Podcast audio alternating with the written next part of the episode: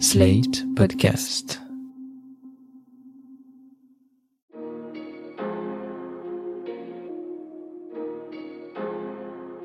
Bonjour et bienvenue dans Le Monde Devant Soi, le podcast d'actualité internationale de Slate.fr. Je suis Christophe Caron, je suis avec Jean-Marie Colombani, directeur de la publication de Slate. Bonjour Jean-Marie. Bonjour Christophe. Et d'Alain Frachon, éditorialiste au Monde et spécialiste des questions internationales. Salut Alain. Bonjour Christophe. Donetsk, Louhansk, Kherson et Zaporizhia sont désormais légalement rattachés à la Fédération de Russie.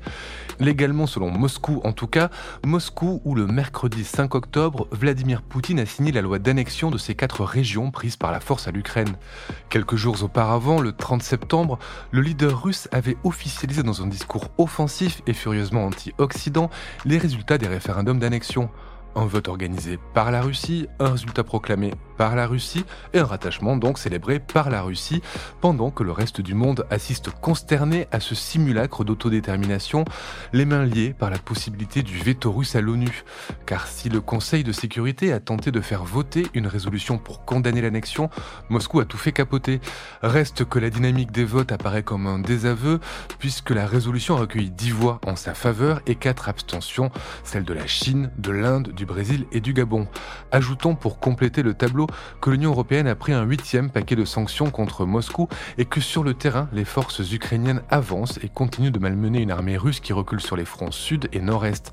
Euh, Jean-Marie et Alain, vous avez comme moi entendu ou lu le discours du 30 septembre du président Poutine, un discours riche en menaces, des menaces moins dirigées finalement contre l'Ukraine en particulier, mais plutôt contre l'Occident en général, qu'il accuse de tous les maux, retournant la situation en se mettant lui-même en position d'agresser.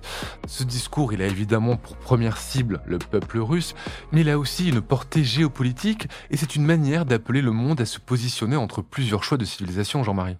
Sur le plan euh, de la réaffirmation des ambitions géopolitiques de la Russie, je pense que c'était une confirmation de l'ambition impériale au fond, parce que il parle de tout ce qui est russophone.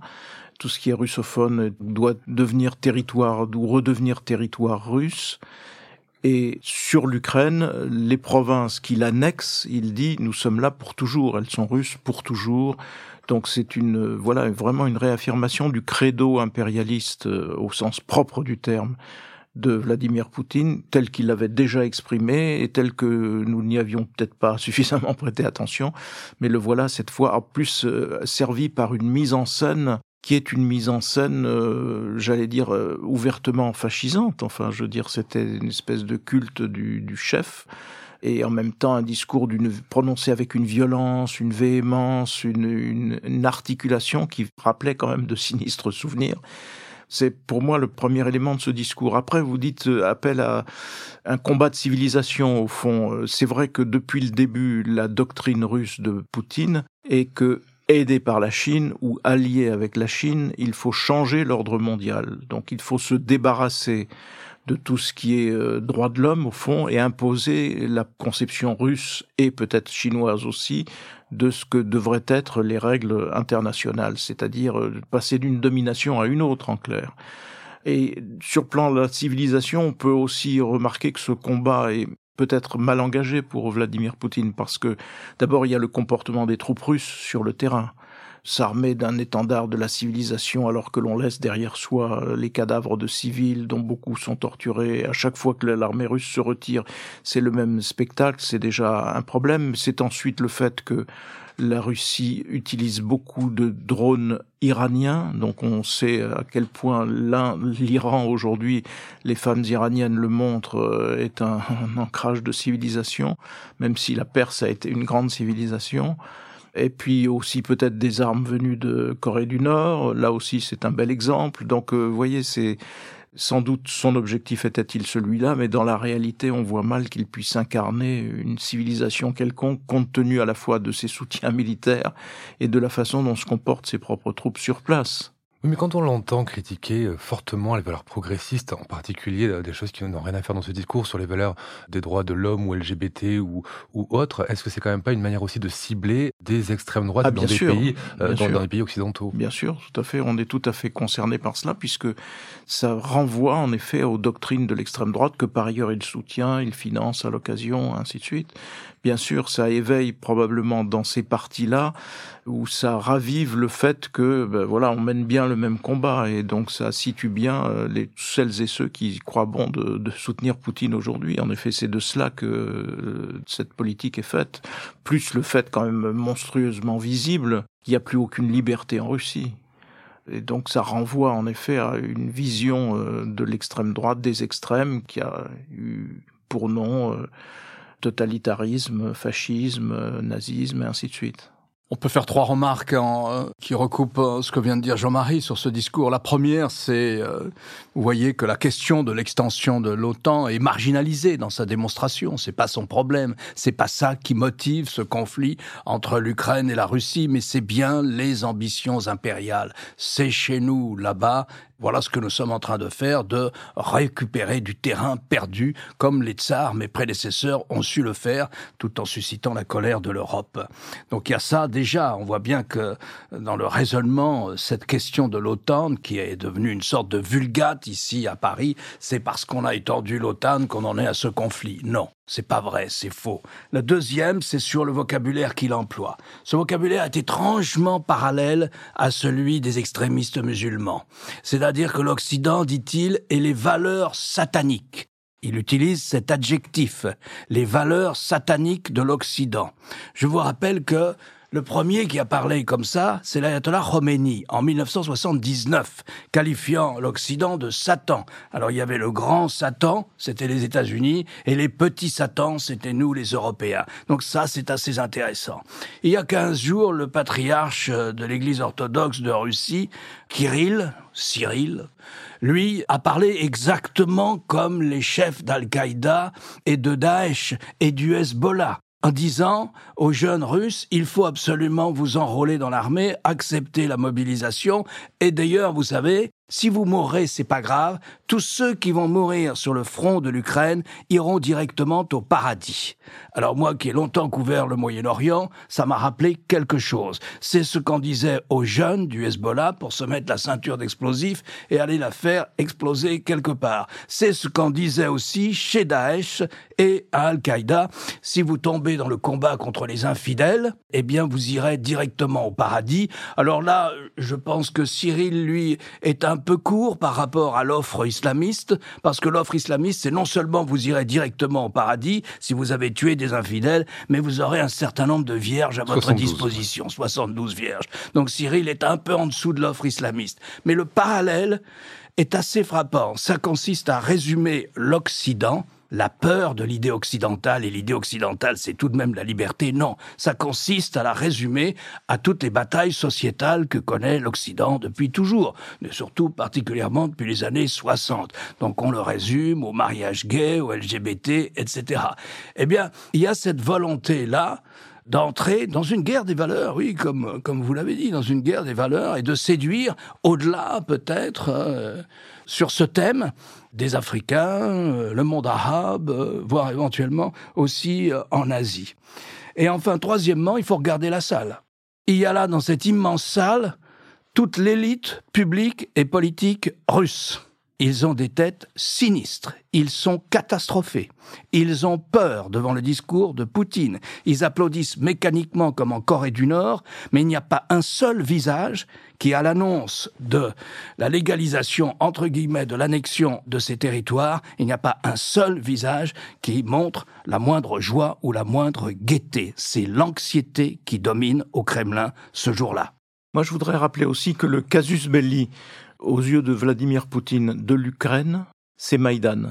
C'est-à-dire, c'est la liberté, l'affirmation de la liberté, la liberté de vote, le fait de choisir désormais un président qui ne soit pas l'obligé de la Russie. Et c'est cela que craignait et que ne voulait pas accepter Vladimir Poutine. D'une part parce qu'il était privé d'un pion dans son dispositif, mais aussi parce que en Russie, ce qu'il craint par-dessus tout, c'est la même chose, c'est-à-dire que la population russe soit comme l'a été la population ukrainienne, dans la rue, massivement, et que cela conduise à son départ.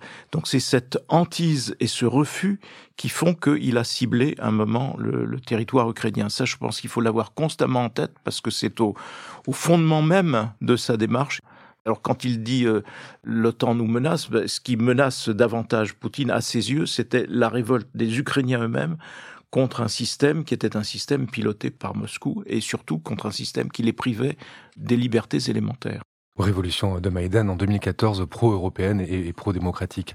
Encore une fois, euh, dans son discours, Poutine a insisté sur le fait qu'il défendrait la Russie et donc les territoires annexés euh, récemment par, je cite, toutes les forces et tous les moyens. Alors on a déjà beaucoup parlé hein, de la question du recours au nucléaire dans le monde devant soi, mais malgré tout, j'aimerais bien qu'on fasse un point, Alain, puisque la situation semble évoluer et on n'y voit pas très clair. En début de semaine, le Times, qui est loin d'être un tabloïd, évoquait des rumeurs d'essais nucléaires russes à la frontière ukrainienne. On a vu sur Twitter quelques experts s'interroger sur des convois qui pourraient transporter des armes nucléaires.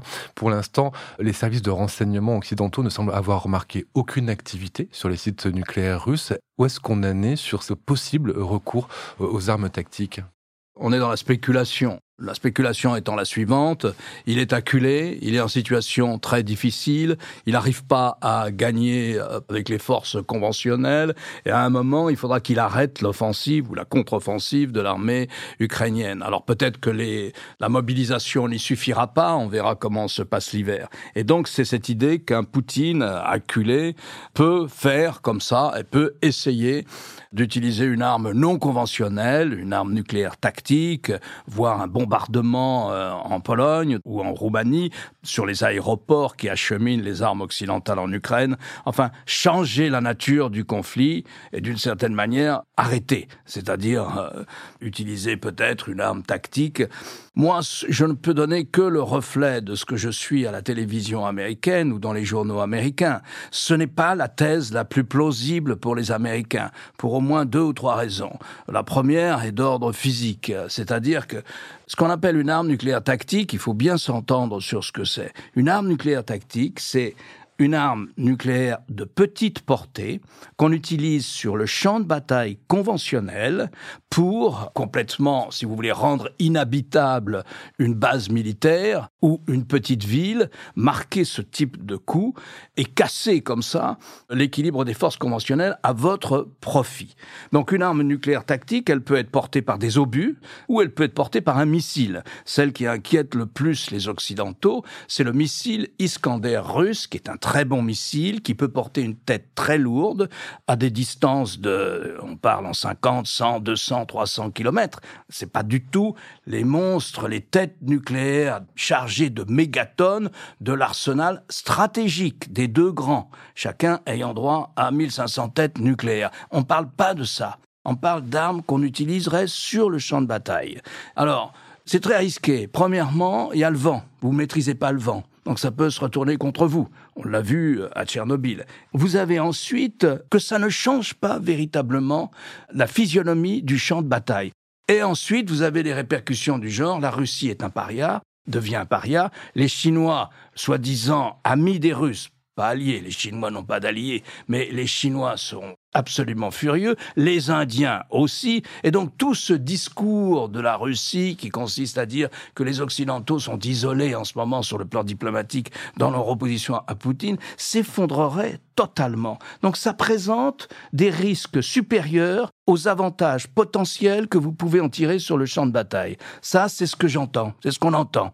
Et à ce moment-là, vous avez toujours des généraux en retraite, mais c'est souvent des généraux qui sont en retraite depuis très peu de temps. Donc vous pouvez penser qu'ils sont assez bien informés. Hein. Par exemple, l'ancien chef d'état-major Petreus. Lui, il croit pas vraiment à l'utilisation d'une arme nucléaire tactique parce qu'il dit c'est faisable, mais vous calculez les risques par rapport à ce qui vous attend en retour. Mais en revanche, il dit non, il peut changer la physionomie de la guerre, c'est peut-être ce qu'il va faire parce qu'il est acculé, changer la physionomie de la guerre, sortir de ce face-à-face entre une armée russe qui sur le plan conventionnel est faible face à une armée ukrainienne qui est forte sur le plan conventionnel et très motivée, changer la physionomie de la guerre en allant bombarder un, deux, trois aéroports dans un pays de l'OTAN en Roumanie ou en Pologne, en disant c'est là qu'arrivent les armes qui nous agressent et qui tuent et qui mènent cette bataille contre des terres qui sont maintenant russes. Donc ces terres sont maintenant russes.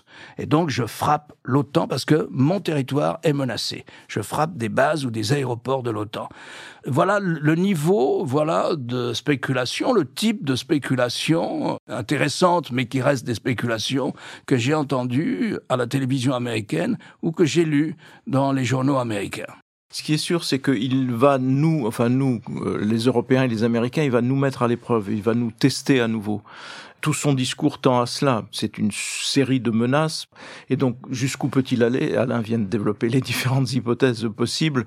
Mais cette mise à l'épreuve, pour moi, elle est certaine. Je ne sais pas quelle forme elle prendra. Elle peut prendre aussi une forme plus simple de bombardement ou d'atteinte aux infrastructures. Vous savez, on parle beaucoup des câbles qui euh, permettent l'Internet entre l'Europe et les États-Unis.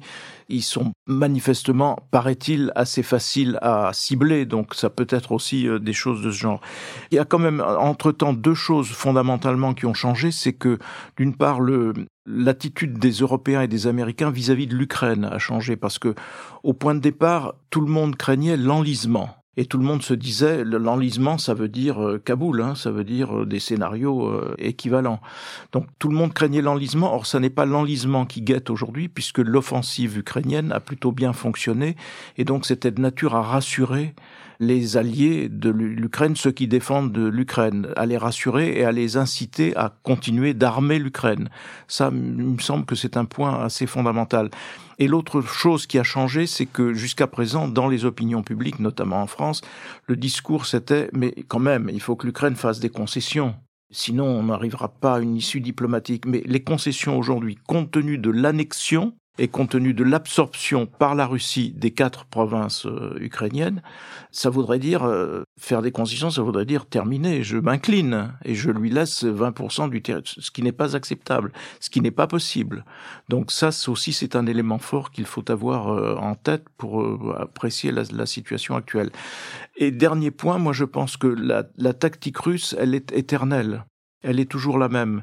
Elle est de noyer l'ennemi sous le nombre et donc on a là une première mobilisation, même si ça a enclenché un mouvement énorme de fuite de la Russie, de fuite de jeunes gens qui quittent la Russie, qui vont vers euh, le Kazakhstan même, qui vont vers le, la Turquie, vers l'Arménie, vers la Géorgie, etc.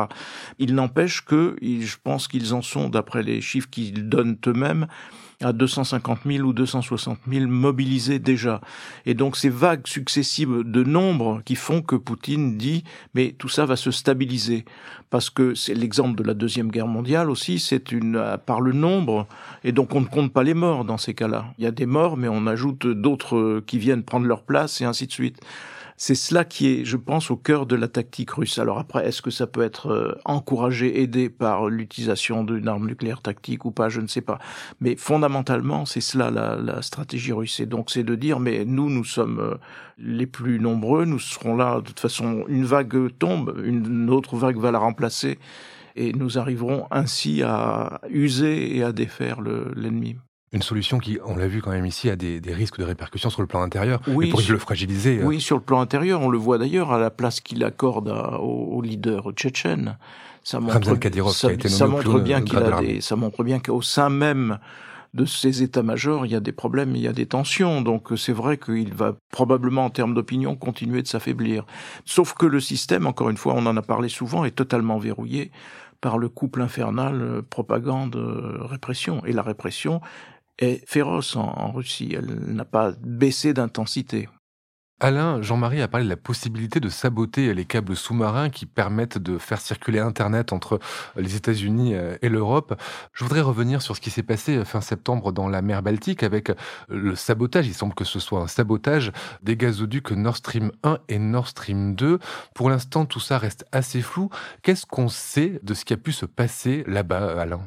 Tout le monde raisonne sur le mode euh, à qui profite euh, ce sabotage. Hein. Alors c'est pas un sabotage complet, c'est assez récent d'ailleurs. C'est pas un sabotage complet. Il y a quatre tuyaux de Nord Stream 1 et de Nord Stream 2. Il y en a un qui reste en état. Je veux dire, si jamais on veut acheter euh, dans 15 jours du gaz russe, il y en a un qui marche. Mais l'idée, c'est de dire à qui profite cette attaque. Bon, évidemment pas euh, à l'Europe de l'Ouest, puisque ça la met véritablement euh, au pied du mur, mais c'est ce qu'elle avait elle-même décidé, hein, au pied du mur, c'est-à-dire de casser sa dépendance au gaz russe, du moins tant qu'on a ce type de régime en place à Moscou. Alors, il y a des spéculations, mais euh, vous savez, rappelez-vous, il y a deux ou trois mois, Biden a dit, s'il y a une attaque contre l'Ukraine, c'est la fin de Nord Stream. Alors, naturellement, euh, les Russes, qui sont très bons en propagande, excellents dans ce type de, communication, ont ressorti la déclaration de Biden et ont accusé les Américains, qui démentent. Je vois pas d'ailleurs quel serait l'intérêt des Américains, parce qu'il y a des gens qui vous disent, mais ça permettrait aux Américains de vendre encore plus de gaz à l'Europe. Mais le gaz américain, il est cher, il arrive par bateau, il n'y a pas de gazoduc, ce n'est pas une solution pour l'Europe. Il vaut mieux acheter du gaz en Norvège, au Kazakhstan, en Azerbaïdjan, au Qatar. Euh, au Qatar, euh, c'est quand même plus facile. Et peut-être demain en Iran. C'est beaucoup plus facile que de faire venir des méthaniers. Vous savez, à ce moment-là, il faut liquéfier euh, le gaz. Il arrive sous forme liquide sur le bateau. Il faut une installation pour la regazéification, si je peux dire, à l'arrivée. Et c'est cher. Et le gaz américain, il est cher. Et on n'est pas prêt de toute façon pour. Donc, je vois pas non plus quel est l'intérêt des Américains. Alors tout le monde dit, mais c'est dans l'intérêt des Russes. C'est dans l'intérêt des Russes, puisqu'ils vont faire passer un hiver infernal aux Européens et qu'il va y avoir une dissociation des intérêts américains et européens et que les Européens vont se trouver dans une situation tellement difficile avec la récession qu'ils vont arrêter leur soutien multiforme à l'Ukraine. Donc, c'est les Russes.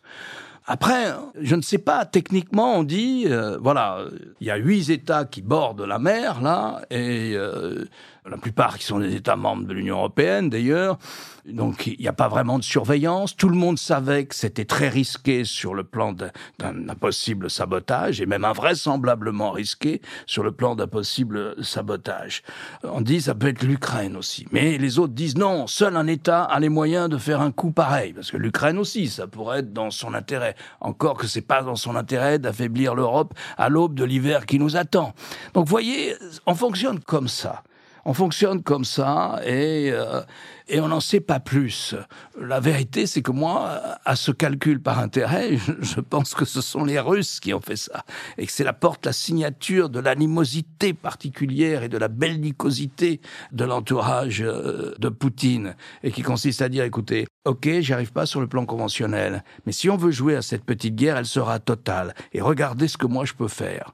Regardez ce que moi je peux faire. C'est un début. Après, ça peut être des câbles Internet ou d'autres choses, etc. Donc je pense plutôt ça. Mais je pense, j'ai pas de preuves, j'ai pas d'éléments factuels. C'est comme l'autre jour, on parlait, il y a quelques semaines, aux alentours de Moscou, enfin une centaine de kilomètres de Moscou, il y a eu la fille d'un ultranationaliste russe, Dugin, Dugin, Dugin qui a été tué dans un attentat, dans l'explosion de sa voiture. En fait, c'était la voiture de son père. Son père aurait dû être dans cette voiture. Et c'est visiblement lui qui était visé. À ce moment-là, on l'a dit, et j'ai dit d'ailleurs à ce micro, les spéculations sont les suivantes. Alors elles disent, les spéculations, c'est un coup du KGB, des services russes, pour dire aux ultranationalistes arrêtez votre propagande, arrêtez de multiplier les pressions sur Poutine, ça le met en difficulté. Et ça, c'était une thèse qui était véhiculée par les services occidentaux selon les journaux, les grands quotidiens qu'on peut lire à Londres ou en Allemagne ou aux États-Unis. Eh bien, les mêmes sources aujourd'hui se disent non, ça s'est pas passé comme ça, c'est une autre hypothèse que nous mettons aujourd'hui sur la table, ce serait un coup des services ukrainiens éliminer notre ennemi idéologique, Dugin, et qui est le plus dangereux dans la propagande qu'il relaie contre l'Ukraine, c'est-à-dire un jusque-boutiste, lui. Il est pour l'arme nucléaire contre l'Ukraine. Donc non, pas du tout, ce serait plutôt les services ukrainiens. Et les Américains n'auraient pas apprécié et auraient dit euh, ce n'est pas ce genre de choses qu'il faut faire et nous ne sommes pas d'accord avec ce type d'opération. Donc autrement dit, des spéculations qui vont dans un autre sens que celles que j'ai évoquées à notre micro il y a quelques semaines. C'est un des points clés aussi de cette guerre. On est dans le brouillard de la guerre, on est dans une bataille de propagande. Je pense qu'en ce moment, si vous écoutez les médias euh, français, euh, les télévisions, ou aux États-Unis encore plus, en Grande-Bretagne encore, encore plus, il y a une sorte de triomphalisme militaire au profit de, l'Ukraine. C'est-à-dire l'Ukraine est en train d'écraser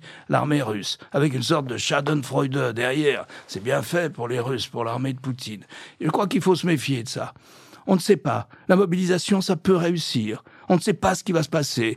Jean-Marie évoquait une vieille tactique de guerre euh, russe, hein, les vagues successives. La masse, ça compte encore, disent les militaires, ça compte la masse. Et donc, je crois qu'il faut se méfier de l'humeur du moment qui véhicule à partir d'informations qui sont celles du champ de bataille, qui sont vraies. Ils ont reconquis du terrain. Ils ont eu aussi énormément de morts dans ces batailles. Mais ils ont reconquis du terrain. Les militaires occidentaux sont admiratifs de ce que font les Ukrainiens sur le champ de bataille. Mais ce n'est qu'un moment de la guerre. Et voilà. Et donc, je, je dis ça parce que il n'y a pas d'information établie à 100% dans ces cas-là. Une ville est tenue un jour, elle peut être reprise la semaine d'après.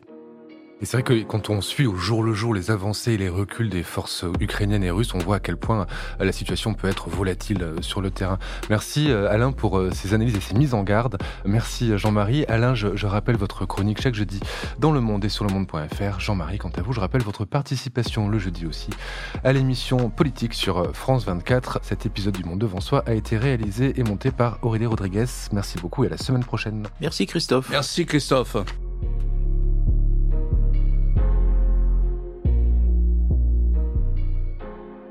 Retrouvez le monde devant soi chaque vendredi sur slate.fr votre plateforme de podcast préférée.